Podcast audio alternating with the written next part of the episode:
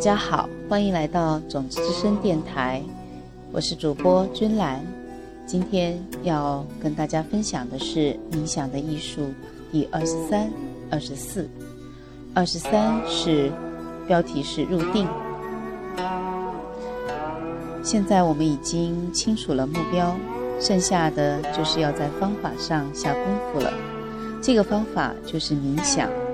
冥想对于我们西方人来说挺难的，因为我们从来没有训练过我们的意识，所以他们就像果冻一样又软又松。不要说几分钟了，就是要让我们在一样东西上专注几秒钟都是很难的。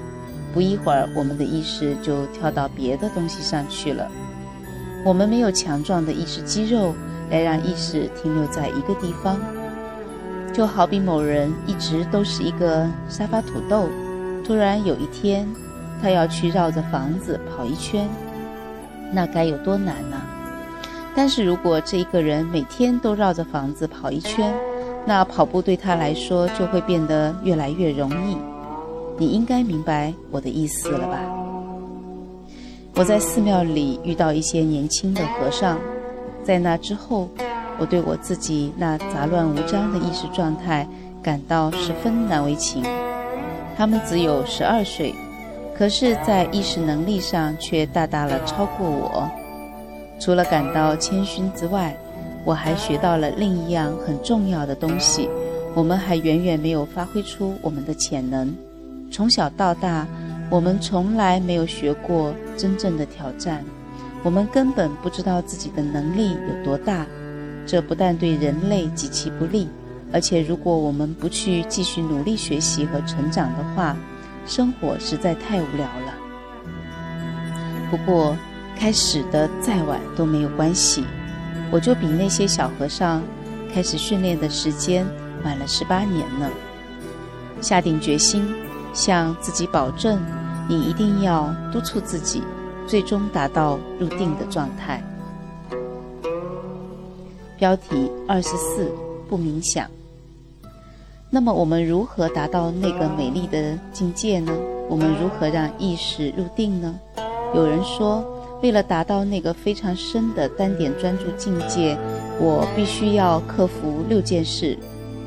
他们把这个叫做冥想的六个障碍。第一个障碍太明显了，甚至有些可笑，但是它的潜在危险。却非常大，而且第一个障碍是最难攻克的，它甚至可以在你已经很擅长冥想的时候来挡你的道。有时候甚至在冥想了二十年之后，那么冥想的最大的恶魔敌人是什么呢？不冥想，任何人都会同意这一点。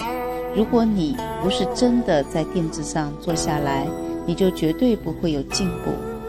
可是我们都那么忙，有许许多多的事情在干扰我们，不让我们坐下来冥想。我们必须把坐在垫子上冥想变成我们能想象得到的最具诱惑力的事情。我必须说服今天自己真的想要冥想，明天也是，后天也是。这样一来，就很容易找到时间做冥想了。我们总能找到时间来做自己真正想做的事情。那么，如我们如何能说服自己呢？你就不断的想象，当你自己达到那个深度专注的状态的时候是什么样子的。让你自己去梦想，想象你要成为什么样子，并且每天只要在垫子上花几分钟的时间，就可以让你变成那个样子。然后你就坐下来观察。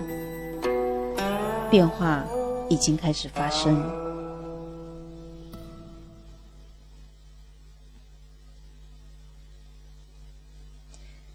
亲爱的朋友，这是多么有意义的一件事！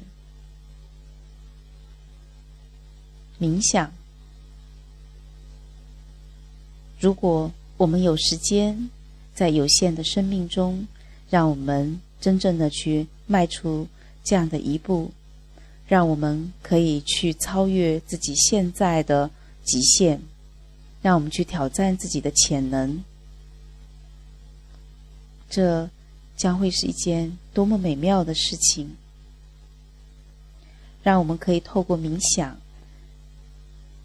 可以透过冥想来达到入定，来到一个我们未知的领域，来到那个美丽的境界，那个超越感官和意识的那个境界中。那最重要的一步，就是让我们真正的踏出去，开始冥想。如果你不做，你不冥想，那么后面的一切都不可能会发生。当你愿意真正的坐下来，给自己一些时间，那么后面才有可能发生变化。